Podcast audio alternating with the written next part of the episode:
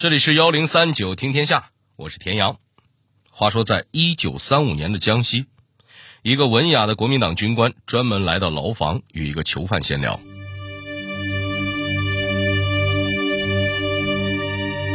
哎，现在的中国真是危急极了。是，再这样下去，难免要亡国了。亡国？是啊。中国迟早是要亡的，中国不会有办法啊！我想是没有办法的。先生为什么说出这样的话来？怎么会没有办法？中国没力量啊！你想，帝国主义多厉害呀！几百几千架飞机，炸弹和人一样高，还有毒瓦斯，一放起来，无论多少人都要死光的。你想？中国拿什么东西去抵抗它呀？帝国主义固然厉害，但全中国民众团结起来的斗争力量也不能小看呐。况且还有……哎，不行不行，民众的力量抵不住帝国主义的飞机大炮。中国不行，没办法，没办法啦。那照先生所说，我们只有坐在这里等着做亡国奴了。你不觉得？那样是可耻的懦夫思想啊！面对帝国主义的压迫，不少中国人选择了放弃抵抗，就像这位军官一样，一说起中国的未来就仨字儿：没办法。但也有人一直坚持斗争，比如小剧场里的这位囚犯。不过听完小剧场，你有没有觉得奇怪？这个军官貌似也不是在审犯人，他干嘛要和一个囚犯吐槽这些呢？这个囚犯到底又是谁呢？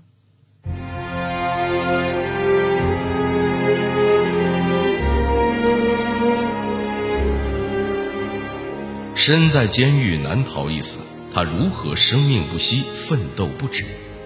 国家危急，百姓苦难，两次截然不同的坐船经历，让他下定了什么决心？打土豪，搞革命，农村小子怎样当上了农民运动领袖？最后的日子里，他又在想着什么呢？幺零三九听天下，田阳和您聊聊方志敏眼中的。可爱的中国，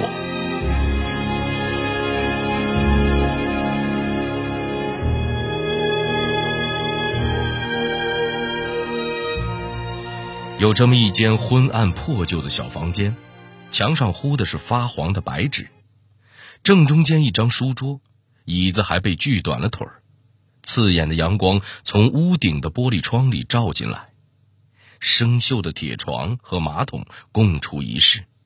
一个中年男人坐在桌边，脚上钉着十斤重的镣铐。没错，这是一间牢房。带着脚镣的这位名叫祥松，这是监狱里的观察者方志敏看到的一切。他把这些都写进了一篇散文《可爱的中国》。散文的主人公祥松其实就是李祥松，这是方志敏一九二七年开始组织农民运动时取的化名。小剧场中的对话就节选自这篇散文。在这间死囚室里，方志敏写下了人生最后的文字。您别看这间房间又破又小，其实啊，这都算是豪华间了。那所监狱的犯人有两种待遇，一种是普通号，一种是优待号。普通号是四人间，地方小不说，还又潮又脏。优待号是单人间，相比起来确实干净宽敞了不少。想也知道，能住进优待号的来头肯定不一般，要么有权，要么有钱，当然，都是入狱前的事儿了。国民党可不想把这些大人物扔进普通号自生自灭，只好让他们在优待号好好悔改，就盼着有人能弃暗投明。方志敏一开始住四人间，三个狱友都是红军将领。这四位凑在一块谈谈革命，互相鼓励。国民党就是抬来金山银山，也没法叫他们投降。更别说有一回，方志敏在监狱提供给他的报纸上看见新闻说，红军在贵州、四川一带都打了胜仗。一番狂喜后，他和三个伙伴分享了好消息。国民党一看，这还了得！你们就差在监狱里成立党支部了。于是赶紧把罪魁祸首方志敏提溜到单间儿，省得再祸害其他人，顺便也希望能动摇他的政治信仰。可惜国民党的希望注定是要变成失望的。住进了优待号的方志敏没有被糖衣炮弹所迷惑，他仍然挂念着中国革命。最后，方志敏决定用笔做刀枪，总结革命经验教训，控诉帝国主义的罪行，号召大家奋起反抗。于是，就有了自传体散文《可爱的中国》。私塾上学的农村小子，怎样一步步成长为满腔热血的爱国青年？同样是坐日本船，前后两次的经历为什么千差万别？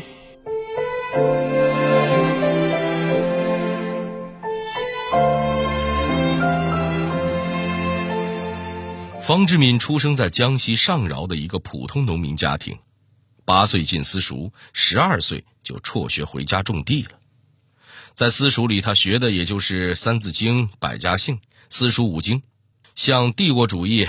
爱国这些新鲜东西可真是从来没听过。直到十七岁的时候，方志敏考上了县里的高等小学，才慢慢接触了爱国运动。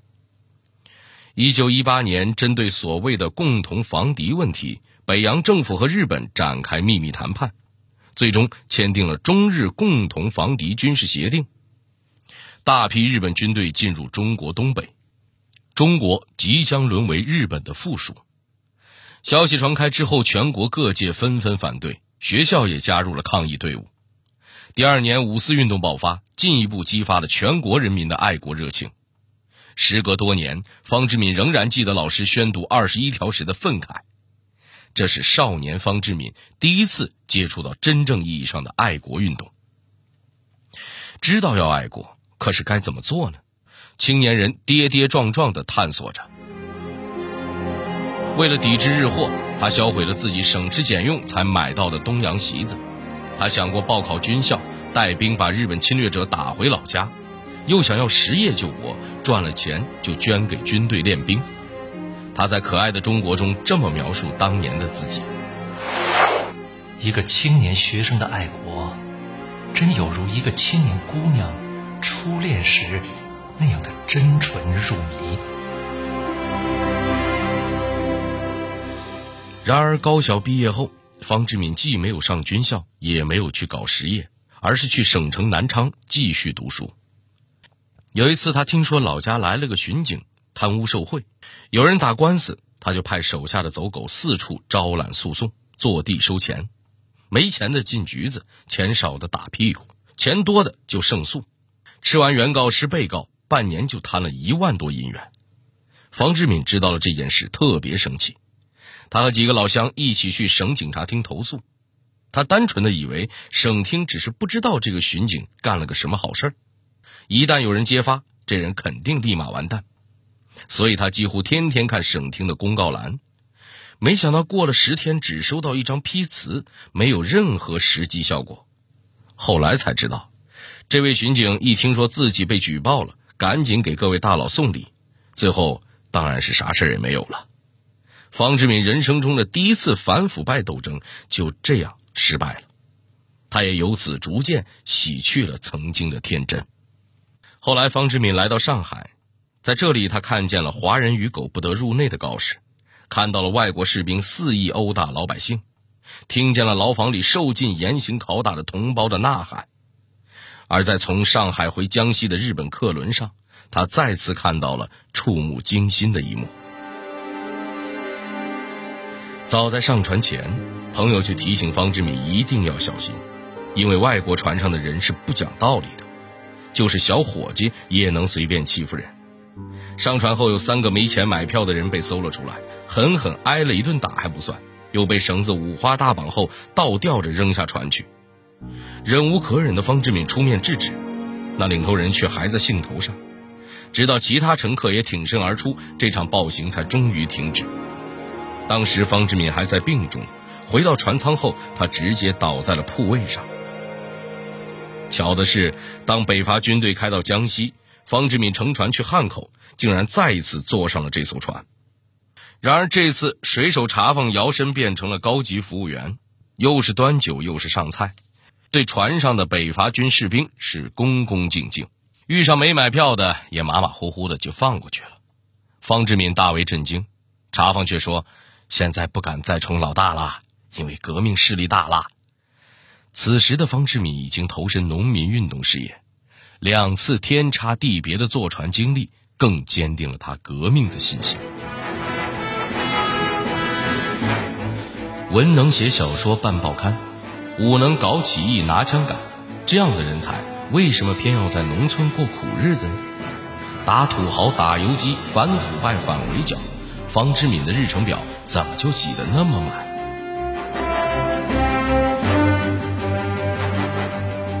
方志敏在上海的时候写了一篇白话小说，叫《谋士》，在《觉悟》副刊上发表。这篇小说后来还和鲁迅、郁达夫、叶圣陶等著名作家的作品一起入选了上海小说年鉴。后来，方志敏还办了不少宣传马克思主义的报纸杂志，去偏远地区传播进步思想，文宣工作六到飞起。然而，纸上谈兵远远不能满足方志敏，他还要深入工农运动一线，亲自上阵领导起义。方志敏和同志们一起连夜谋划农民暴动，打倒地主，赶跑劣绅。现在咱们说起土豪都是调侃，但那个时候的土豪却真真是欺压百姓的恶霸。方志敏要做的就是搬走老百姓身上的这些大山，让中国成为可爱的中国。尽管青年时曾有过失败的反腐经历，但方志敏的反腐败立场一直都没变。一九三三年，第七十六期《工农报》举办了贪污分子展览会，一个个贪污分子都被公开示众，有私吞十块银元的村干部。有私分土地税的乡苏维埃委员和村苏维埃代表，也有贪污四两食盐的合作社采办员。其实这些贪污分子拢共也没几个，贪来的东西也不多，但任何贪污行为都违背了共产党的宗旨。方志敏眼里可容不得沙子。不光严格要求干部，他对自己手下的兵也是这样。方志敏是出了名的关爱战士，可要是有士兵敢违反军纪，他也绝不轻饶。一九三一年，方志敏带领军队攻打临江湖，战斗很快接近尾声，红军即将取得胜利。就在方志敏和红军干部一起研究怎么扫尾的时候，一位红军巡查员带着一个商店学徒走了进来。原来临江湖是国民党统治的白区，虽然和苏区只隔了一条河，但俩地方用的货币不一样，白区用的是银元。苏区用的是红票，敌人还故意捣乱，翻印了很多假红票。因此，在打临江湖前，红军政治部就明确规定，要花钱的必须得去军需部把红票兑换成银元，而且不能讨价还价，更不能当霸王主顾。为了严肃军纪，战斗结束之后，方志敏派巡查员下基层调研，看看战士们买东西是不是用银元付了钱。结果。还真查到了一条漏网之鱼。原来有家商店的老板去杭州推销茶叶，回来的时候呢，顺便进了一批圆头胶鞋。结果天降商机，军队来了，这批胶鞋都被红军战士买走了。不过虽说大多数战士都是用银元买的，但有个人拿的是三张假红票，可老板也不敢不要啊，生怕军爷一气之下砸了店。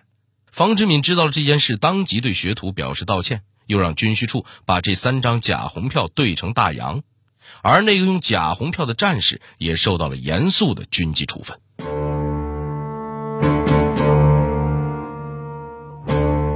不幸被俘，革命同志怎样应对劝降？监狱重重封锁，烈士最后的心血如何才能重见天日？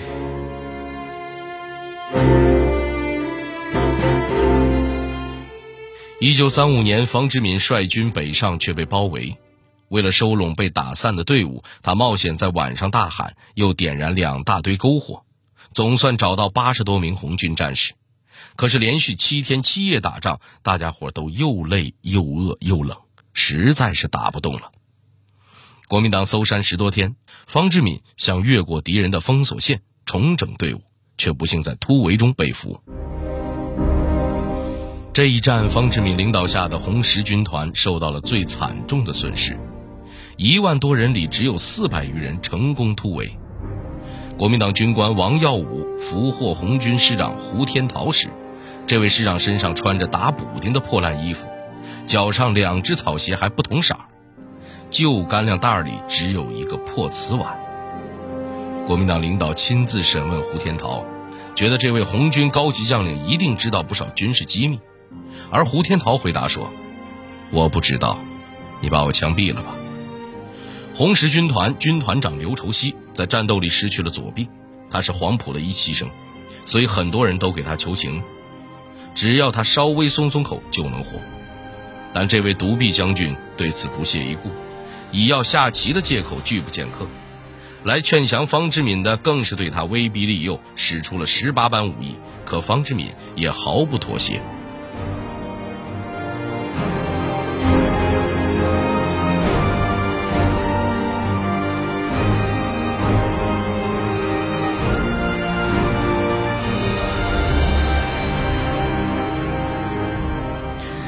在监狱里，方志敏写下了《可爱的中国》《狱中纪实》等作品，号召大家行动起来，拯救中国。文稿虽然完成了，如何让大家看到却是大难题。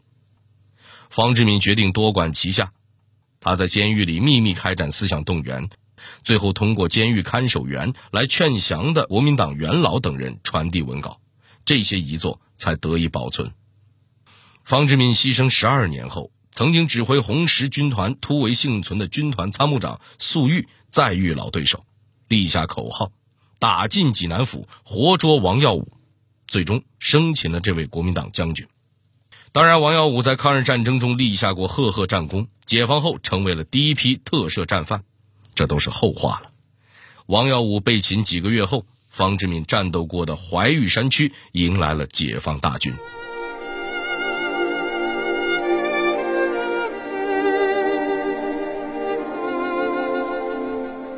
在可爱的中国的结尾，方志敏这样写道：“我流血的地方，或者我一骨的地方，或许会长出一朵可爱的花来。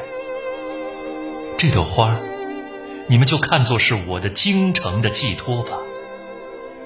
在微风的吹拂中，如果那朵花是上下点头，那就可视为。”我对于为中国民族解放奋斗的爱国志士们，在致以热诚的敬礼。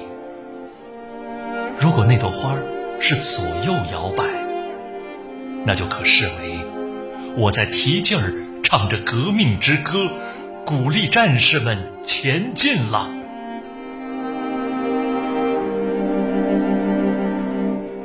方志敏牺牲十四年后。他日夜祷祝着中国民族在帝国主义羁绊之下解放的梦想终于实现。可爱的中国终于得到了自由与解放，终于可以像他写的那样，可以无愧色地立在人类的面前，而生育我们的母亲也会最美丽的装饰起来，与世界上各位母亲平等的携手了。